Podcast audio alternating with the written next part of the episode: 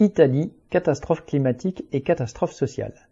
Les pluies intenses qui se sont abattues entre le 15 et le 17 mai ont provoqué des inondations, des coulées de boue et des affaissements de terrain en Romagne, dans le nord-est de l'Italie.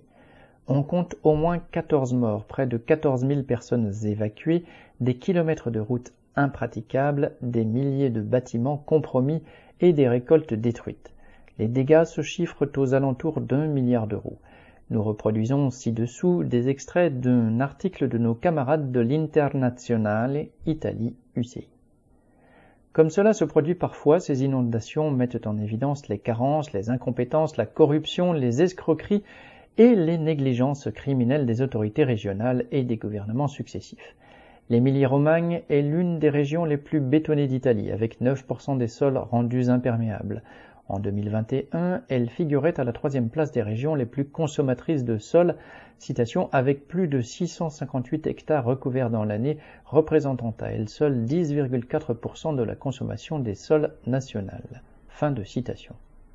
Dans une interview publiée par la Stampa du 18 mai, le météorologue Luca Mercalli parle, citation, d'ignorance volontaire, fin de citation, car rien n'est mis en œuvre, malgré les montagnes d'articles et de rapports qui documentent les effets catastrophiques du changement climatique.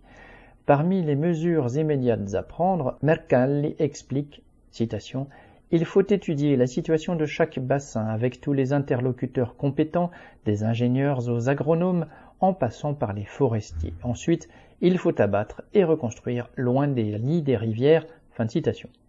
Mais réunir les compétences, c'est-à-dire les compétences techniques et scientifiques de la société, n'a de sens que si les évaluations peuvent entraîner des décisions pratiques et concrètes, faute de quoi elles ne sont qu'un paravent qui masque le problème de fond. Entre guillemets, toutes les compétences ne sont réunies et surtout écoutées que lorsqu'elles servent directement ou indirectement la machine économique capitaliste et le contrôle social de la population, ainsi, les décisions qui concernent, comme dans le cas présent, la sécurité des populations et du territoire, sont amputées dès leur naissance par les intérêts des constructeurs qui font plus de profit en économisant sur les matériaux utilisés, par les pouvoirs centraux et locaux qui font passer leurs intérêts politiciens avant l'efficacité et la durabilité des interventions, par les entreprises qui oublient rapidement les dégâts, même lorsqu'elles les ont subis elles-mêmes, pour se concentrer sur le meilleur moyen d'engranger le plus possible d'aide publique.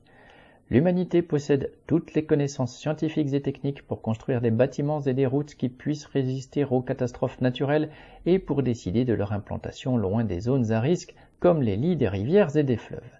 Le changement climatique, désormais reconnu par toute la communauté scientifique, peut être combattu à condition que l'ensemble de la société ait le droit et le pouvoir de réguler la production suivant l'intérêt collectif, alors que les rapports capitalistes de production empêchent l'humanité d'affronter les conséquences d'événements qui risquent de la détruire. L'Internationale.